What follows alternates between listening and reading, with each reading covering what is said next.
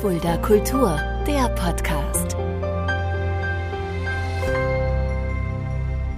Hallo und herzlich willkommen. Das ist Fulda Kultur, der Podcast. Mein Name ist Shaggy Schwarz und dieser Podcast wird präsentiert vom Kulturzentrum Kreuz e.V. mit freundlicher Unterstützung der Stadt Fulda.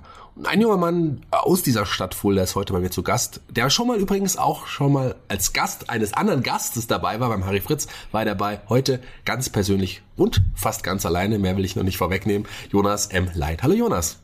Hallo Shaggy. Vielen lieben Dank für die Einladung und dass ich hier vor deinem Mikrofon sitzen darf.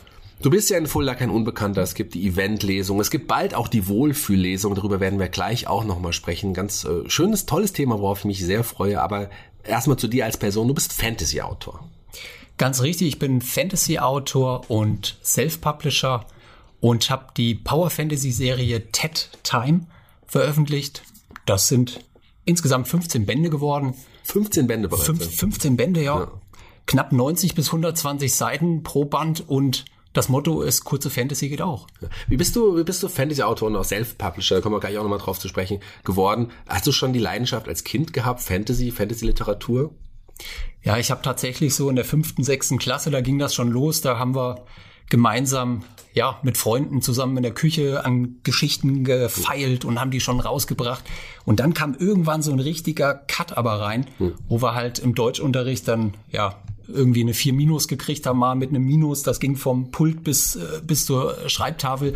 Und da war dann, muss ich sagen, schon für mich so eine, so eine Pause erstmal mhm. drin. Und es dauerte dann ziemlich lang, bis ich wieder so ins Schreiben reingekommen bin. Bestimmt so, ja, nach der Schule im Studium ging das dann wieder los, aber dann war die Lust wieder da und ich glaube, wir teilen diese Leidenschaft John Sinclair. Genau, John Sinclair. Darüber können wir gleich genau drüber reden. Aber Fantasy ist ja, äh, war es immer die wirklich der Fantasy-Bereich, Fantasy-Horror, so ein bisschen dann auch, auch die Ecke wahrscheinlich Science Fiction. Das sind ja so wirklich auch Bereiche, die du wahrscheinlich privat auch schon immer gelesen hast und für die du dich wahrscheinlich auch interessiert hast, oder?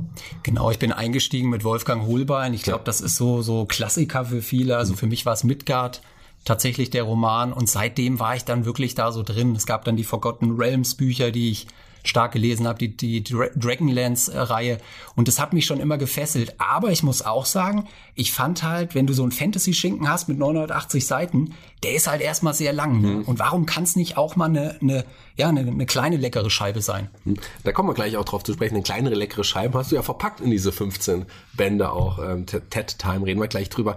Ähm, Hast du irgendwann wirklich dann den Gedanken gehabt, du musst jetzt anfangen zu schreiben, du musst sie auch selber herausbringen, diese Bücher? Wann, wie alt warst du da, weißt du das noch?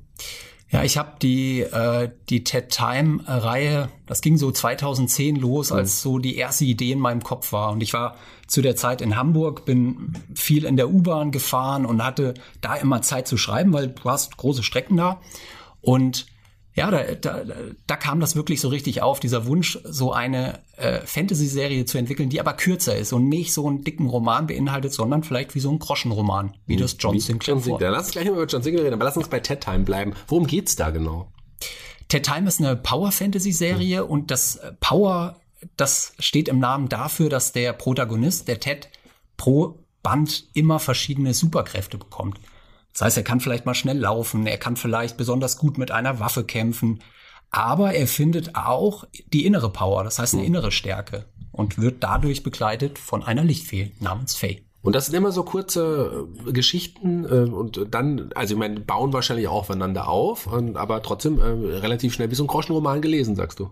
Ja, genau die Idee war auch so ein bisschen vielleicht, wie man eine Netflix-Serie guckt. Du legst dich auf die Couch, du guckst äh, die, die Serie irgendwie in 40 Minuten durch und suchtest dann die nächste hinterher. Und so sind die Bücher aufgebaut. Relativ kurze Kapitel mit Cliffhangern und du willst einfach dranbleiben und wissen, was passiert da. Also halt. Binge-Reading, wenn man das so das will, oder? Wenn man, man so, Begriff, weiß nicht, ob es den Begriff schon gibt, aber den könnte man da ja jetzt auch irgendwie kreieren für. Ich würde ihn direkt auf die Website packen, ja. Pack ihn, äh, aber bitte zitiere mich dabei. Gerne, gerne Shaggy Schwarz sagt Binge-Reading. Ähm, Finde ich schön. Also ähm, ich habe ja mal reingelesen und ich muss sagen, ich bin ja auch ein jemand, der Fantasy auch total mag und gerade auch solche Geschichten und äh, mag deinen Schreibstil sehr und finde es sehr gut, was, was, was du machst. Also sollte jeder gelesen haben, der sich dafür auch interessiert. Sehr, sehr gut. Dankeschön. Ja. Ähm, Self-Publisher, äh, das, das bedeutet, du bringst deine Bücher auch selber raus. Genau. Du kannst ja sagen, wenn du das Buch irgendwann fertig hast, gibt's ja die Wahl, entweder du gehst an einen großen Verlag irgendwie ja. dran oder du sagst, ich mache das alles selber. Ich habe gesagt, ich nehme das komplette Programm, ich mache tatsächlich alles selber, aber man muss sagen, dann hast du halt alles am Backen. Dann hast du das Lektorat, du hast das Korrektorat, du hast die Covergestaltung, du hast den Vertrieb, du hast die Social-Media-Aktivitäten. Also das ist schon so eine Entscheidung, wo man einfach sagen muss, habe ich da Bock drauf oder nicht halt. Hm. Und du hattest Bock drauf? Ich hatte Bock drauf und kann nur allen angehenden Autoren und Autorinnen auch raten, macht mal diesen Weg am Anfang. Ganz einfach, weil ihr so viel lernt auf diesem Weg, als wenn das vielleicht einer für euch alles abnimmt an der Stelle. Wie schreibst du? Wo schreibst du? Hast du zu Hause ein Zimmer, das voll ist mit Fantasy-Postern, die Landkarte von Game of Thrones oder äh, von Herr der Ringe und, und ganz viele, wie ich zum Beispiel, Actionfiguren hinter mir oder Hörspielkassetten, auch von John Sinclair übrigens hier über uns. Oh, ähm, cool. äh, oder, oder wie und wo schreibst du? Ja, ich habe tatsächlich ein Zimmer, wo ich so meine ganzen Mindmaps äh, für den jeweiligen Roman aufgehängt habe. Also das ist ziemlich, ähm, das ist so mein, mein einer Bereich. Und der andere Bereich ist wirklich mal in Cafés auszuweichen. Hier in Fulda gibt's ja, gibt's ja wirklich schöne Lokalitäten, kleine Cafés, große Cafés, ja. je nachdem, ob man auch mal Trubel braucht. Ich habe auch ja lange überlegt, ob ich vielleicht auch mal anfangen sollte zu schreiben, aber ich habe noch nicht, habe es noch nicht geschafft, äh, mich damit auseinanderzusetzen. Was für Tipps hast du für angehende Autoren? Wie, wie fängt man an zu schreiben? Wie setzt man sich da mit der Materie auseinander? Hast, du hast, sagst, Mindmaps hast du, also gerade wenn du große Geschichten erzählst, brauchst du ja auch den Zusammenhang. Man schreibt ja nicht einfach drauf los. Ja, ich muss sagen, ich habe das damals genauso gemacht. Ich habe einfach drauf losgeschrieben und wenn ich da nochmal das ähm, im, in, im, im Rückblick mir betrachte, ist das natürlich was, das würde ich an alle Autoren, Autorinnen da draußen ja. nochmal mitgeben. Guckt am Anfang vielleicht mal, was, was wollten ihr genau? Wollt ihr einen Bestseller veröffentlichen? Dann schaut mal, wie bei Amazon die Bestseller-Rankings sind oder guckt euch die Spiegellisten an, wie diese Bücher aufgebaut sind. Ja.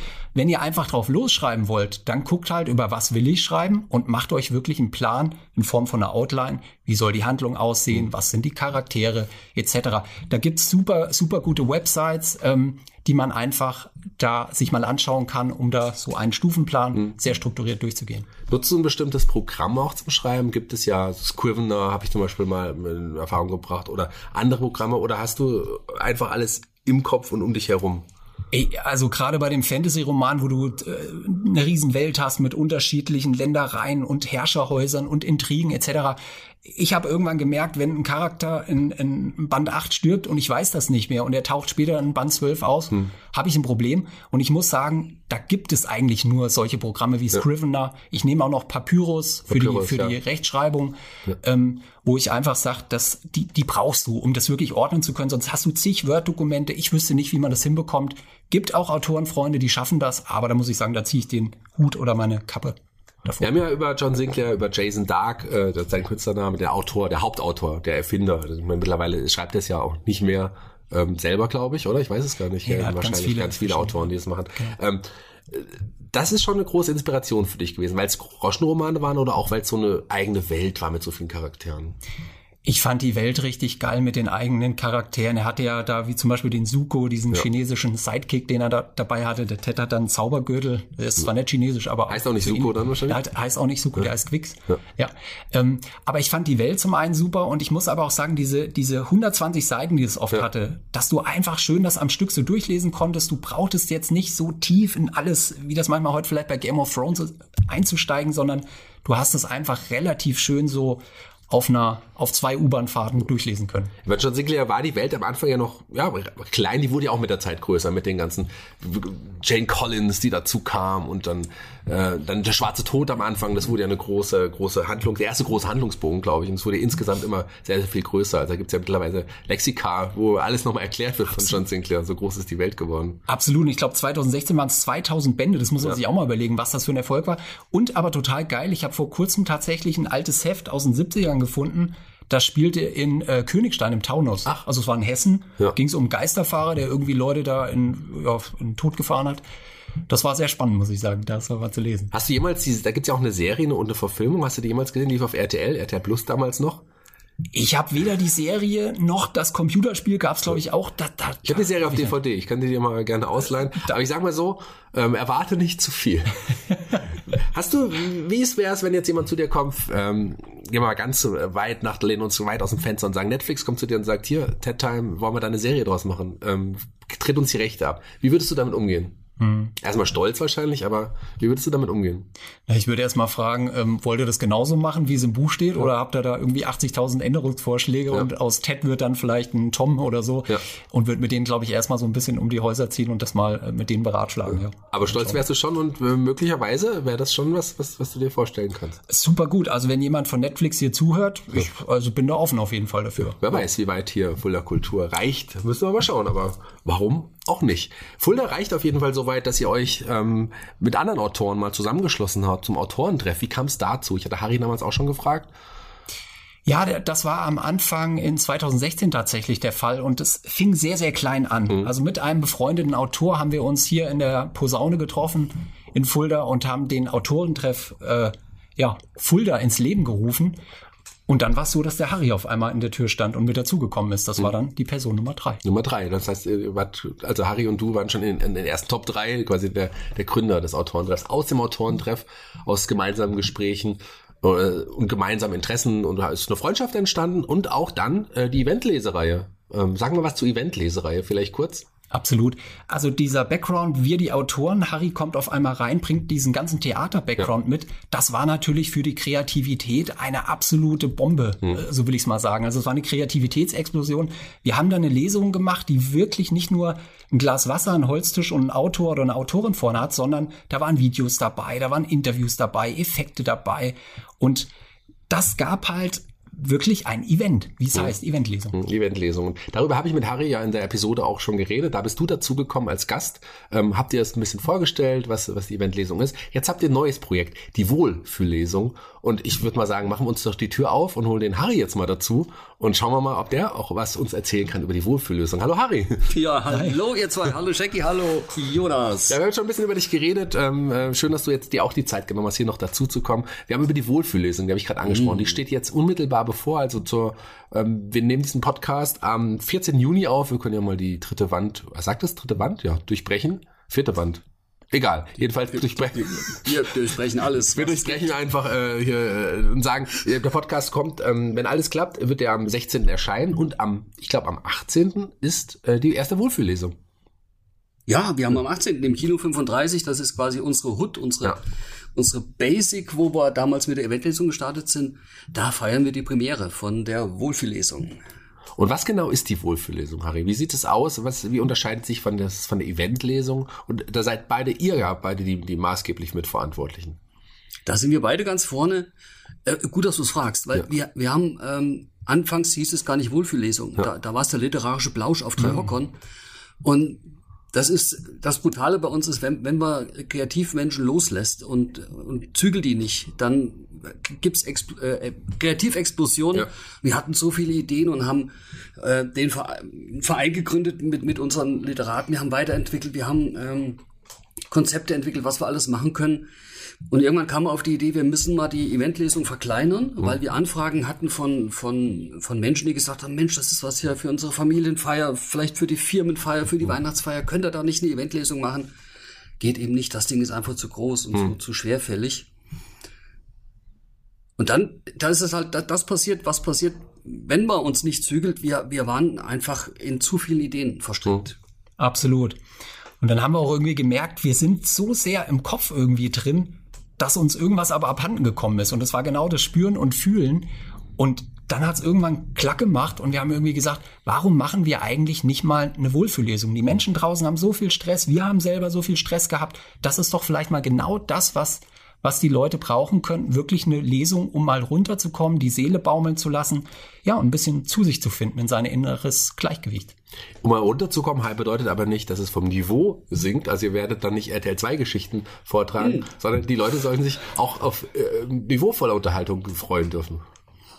Klar, da ist, ähm, wir haben äh, selbstgeschriebene Geschichten dabei. Ja. Wir greifen natürlich auch in die große Literaturtrickkiste, um das Thema Wohlfühlen zu transportieren. Wir haben in, im Vorfeld ja auch festgestellt, dass Wohlfühlen viele Facetten hat ja. und haben auch erstmal Recherche betrieben, was, was, welche Begriffe stehen denn hinter Wohlfühlen, was ist Wohlfühlen und haben da sehr, sehr viel aufgearbeitet. Und auf einmal ist das eine richtig runde Sache geworden. Und wir haben wunderbare Geschichten, die aufeinander aufbauen. Wir machen auch so eine kleine Reise mit dem Publikum. Mhm. Und ich freue mich schon da total drauf, das zu machen. Ja, und man kann vielleicht auch noch sagen, das ist jetzt auch nichts, was irgendwie zwei Stunden oder so dauert. Wir haben bewusst gesagt, lass uns das eine Stunde ungefähr machen mhm. so. Es sind nicht jetzt Geschichten, die überfordern, die sind wirklich kurz, die kann man gut aufnehmen. Und ich glaube, so zwischendurch mit unseren äh, kleinen Gesprächen, Harry, da, genau, bringen wir die Zeit sehr gut rum. Ja, wir fußen auch auf eigenen Erfahrungen, weil ich habe mich ja nicht immer wohl gefühlt. Im anderen Podcast hatte ich ja das schon mal angesprochen. Umso mehr weiß ich das zu schätzen, wie gut es mir geht. Und ich fühle mich einfach brutalst wohl und pudelwohl. Und ähm, da finde ich, finde ich das wichtig, auch mal zu sagen, so wie es euch geht, oder vielleicht ja. geht es einigen so, das kenne ich, aber fühlt euch wohl, wir zeigen euch, wie es geht und dann habt ihr ein ganz anderes Leben. Ja, gebt auch was zurück ähm, von dem, was du jetzt erfahren hast. Wie schön es ist, sich wohlzufühlen, sich einfach auch mal fallen lassen zu können. Und das äh, mhm. erwartet die, die, die, die Gäste bei euren Wohlfühllesungen. Genau. Am 18. ist äh, die Premiere. Äh, sind da schon weitere geplant? Wisst ihr das schon? Gibt es da schon Termine oder sind die noch nicht terminiert? Die, die nächsten Termine, die anstehen, ist dann am 12. und 13. August auf der Landesgartenschau. Ja. Da haben wir zwei Tage mit dem mit unserem kompletten Verein, der Ermittlungsverein. Wir haben vier Leseorte. Und an einem Leseort ist Jonas und ich und wir machen unter anderem die Wohlfühllesung mhm. im, im Wechsel mit ähm, TED-Time-Lesung. Ah, schön.